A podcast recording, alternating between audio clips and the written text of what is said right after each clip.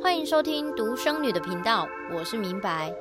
转眼间已经来到礼拜四了，我的节目每个礼拜一晚上十点要上架这件事，突然莫名的成为了我的一个困难。嗯。其实我有很多的好朋友，有很多好的故事想要跟大家分享。那基本上都已经安排的差不多了，就是对方也很有意愿，那故事也都相当的精彩。只不过卡在我最近真的非常的忙碌，然后等到我想要开始录了之后，大家仔细听，台北就下雨了。没错，就是一个这么大的雨。那我自己呃，在台北的租处呢，基本上隔音还算不错啦，但是收音麦克风的力量实在是太大了，威力太强了，所以这个雨声是有点难避掉的。OK。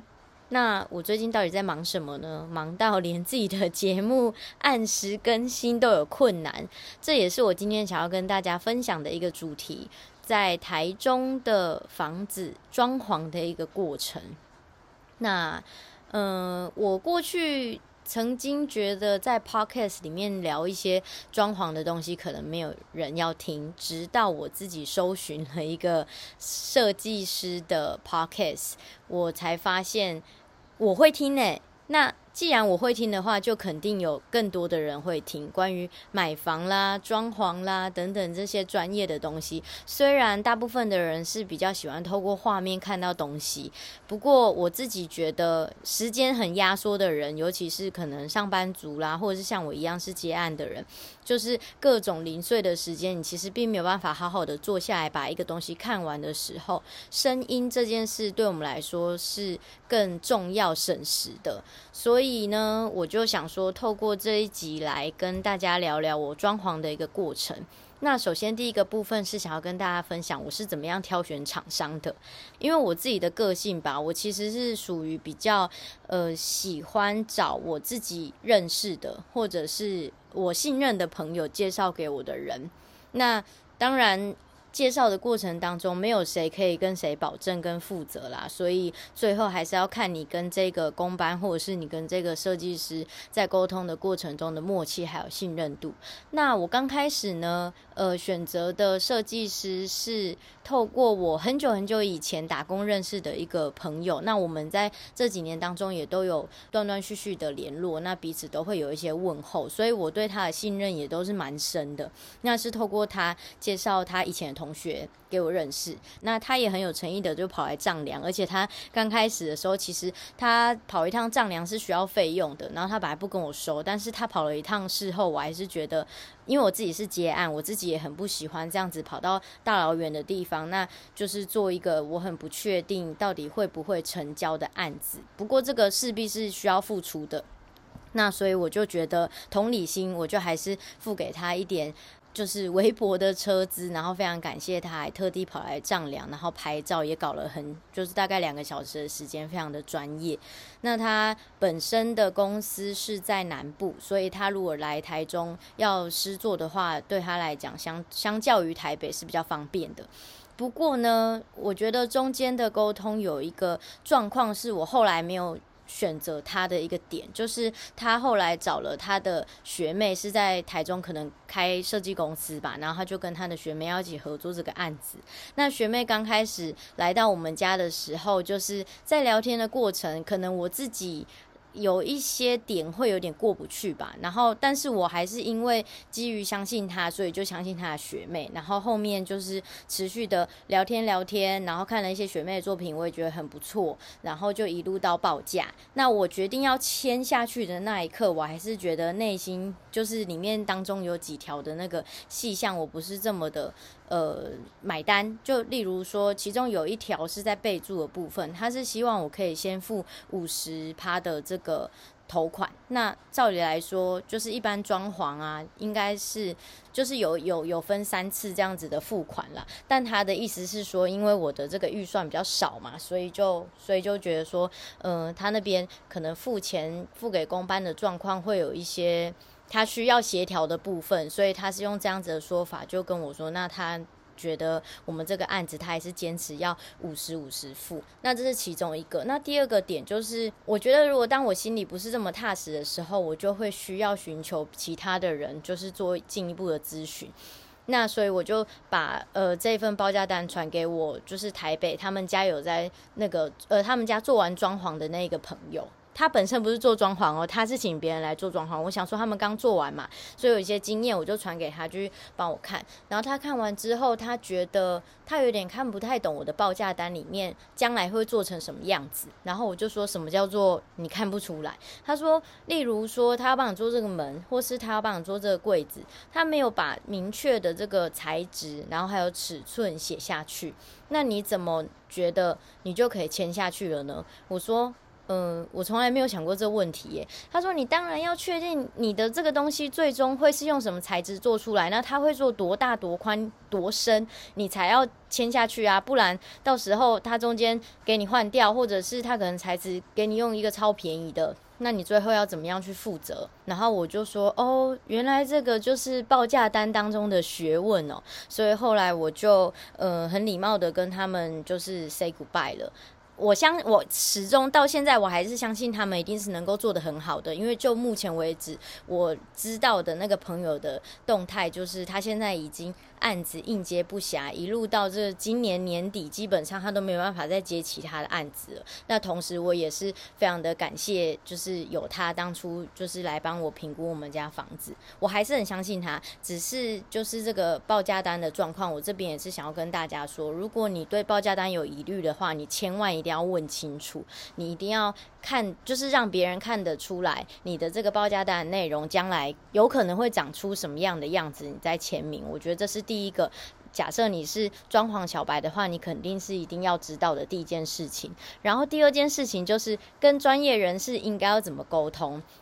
这一点我觉得非常的有趣，因为最近不是缺工缺料嘛，就是缺得非常的厉害。那我觉得这个时间点也是跟以往是非常不一样的。以前人家都会说，哦，装潢啊、设计啊，你都可以跟他杀价，你都可以跟他喊价啊。但是在今呃在这几年，尤其是疫情的时候，大家都特别的想要。把自己的房子弄得更好，住得更舒服，所以有这样子需求的人就更多了。然后又加上就是有很多的原物料不是都卡在那个港口嘛，没有办法进来，所以这个呃料的部分也是非常的缺嘛。那人工也是很缺的，这个状况就变成是供需对调的时机。那供需对调的意思就是这个时候如果谁比较需要谁，那谁就要等谁。所以呢，你在这个过程中，可能联络了好几家厂商，或者是好几位设计师，他们常常已读不回，或者是不读不回，是完全非常正常的。我还记得我前阵子有听了那个黄大米的一个 podcast，他有提到说他自己不是也是呃买了房子嘛，就是也在找设计师，结果他发现，如果这个设计师发现你的预算没有一百万，通常他是不会接的。各位听众朋友，你没有听错，你的预算如果没有一百万的话，基本上设计师是连看都不看一眼。所以，如果这个时候愿意接你案子的工班或者是设计师，你真的要非常的感谢他，愿意在你身上花时间付出他的专业。就回到刚刚讲的嘛，因为现在已经不是什么杀价的时代了，不是你在挑工班，不是你在挑设计师，而是他们在挑你。所以这个时候应该要怎么样跟专业人士沟通呢？我自己其实也没有什么话术跟诀窍，我个人认为一切就是诚实以对，把你自己心里的。疑虑或者是不安全感，都直接告诉现在你正在配合的这个设计师。那如果你在过程当中，你可能想要喊卡，也就可以很直接的告诉对方，你什么样的原因，你决定暂时先不合作了。那我觉得以后日后大家好相见嘛，毕竟。还是可以好好的当好朋友，或者是谁知道未来这个时机如果又转换成就是这个供需又对调的话，也许他十万五万的小案子他也开始愿意接了，你也可以跟他有一个很好的合作啊。所以跟专业人士的沟通，我觉得就是诚意吧，然后坦白跟有礼貌。有礼貌这件事情，我觉得更是非常的重要啊。然后在中南部有非常多的那个工班师傅，他们就是属于比较土性的那一种，就是真性情啦，所以他们有时候讲话也会特别直接。那我个人本来刚开始是比较没有办法接受的，就是因为我是偏玻璃心的那种人，因为我很自自我要求我自己，就是对别人的呃态度跟与人相处的这个。用字遣词的过程，所以我对于那种很传统的工班师傅，他在跟我讲一些话的时候，我都会突然愣住几秒，然后需要花很多时间的去分析，那他到底讲这句话的意思是什么？不过在这边，我觉得我自己也变成是一个很有沟通经验的人，可以直接跟大家说，他们既然这么直接的跟你讲某些事情，你就很直接的回答他，或者是很直接告诉他你什么地方听不懂就可以了。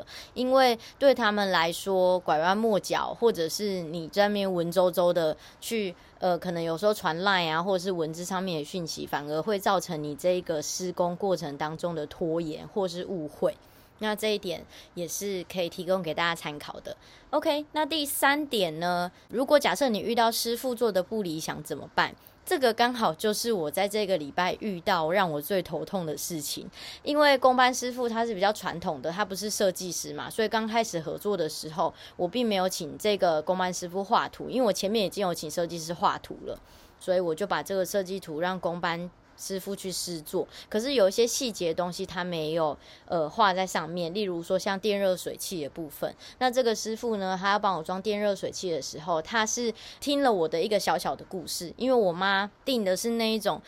可以调节那个温度的电热水器，但是我过去从来都不知道这个电热水器调节温度的地方在哪里，因为我们家东西实在太多了，然后电热水器可以调温度的地方又被一大堆毛巾盖住，所以我从来都不知道原来这个真的可以调，是直到我妈离开之后，我才在收拾的时候，我才发现原来可以调的地方被毛巾盖住了，然后因为这个故事被那个我很体贴的工班师师傅听进去了，于是呢，他就把我的这。个热水器的位置建议我改到旁边，这样子我未来如果要调节这个东西的话，就会变得更简单，然后又都看得到。然后我也没有想太多，我就说哦，好啊，那你就这样做吧。结果他一把我放到旁边之后呢，所有的线都跑出来了，完全无法隐藏，就是乱成一团。我就突然愣在那边，我就说。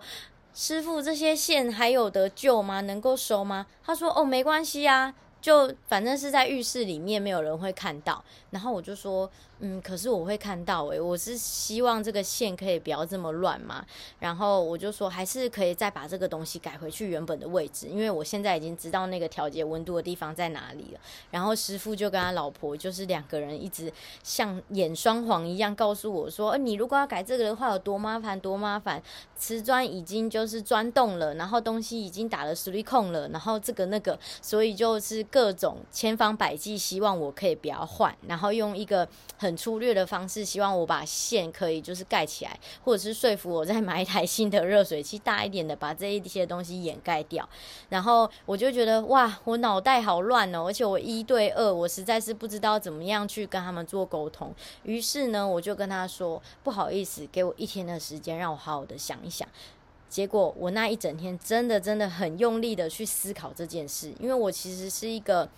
比较相较起来会为对方着想的人，那当然我也知道他们这么辛苦的把这个已经做好了。那当初也是我自己同意他们移位置，只是我不知道后面是会长这样。那种种的情况下，那我思考了一天之后呢，我后来就决定我要练习我自己的沟通跟我的心脏，所以我就跟师傅提出说，不好意思，我知道你们真的已经很用心的把这个做到最好了。然后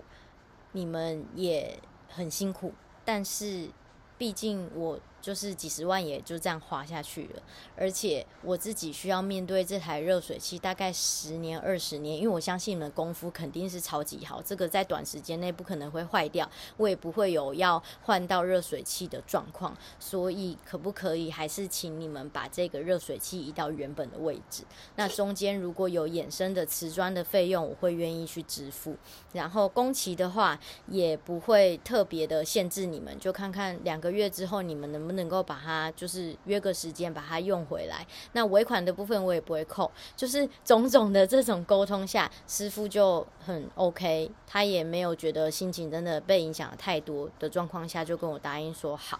就是给对方有一些弹性的空间啦。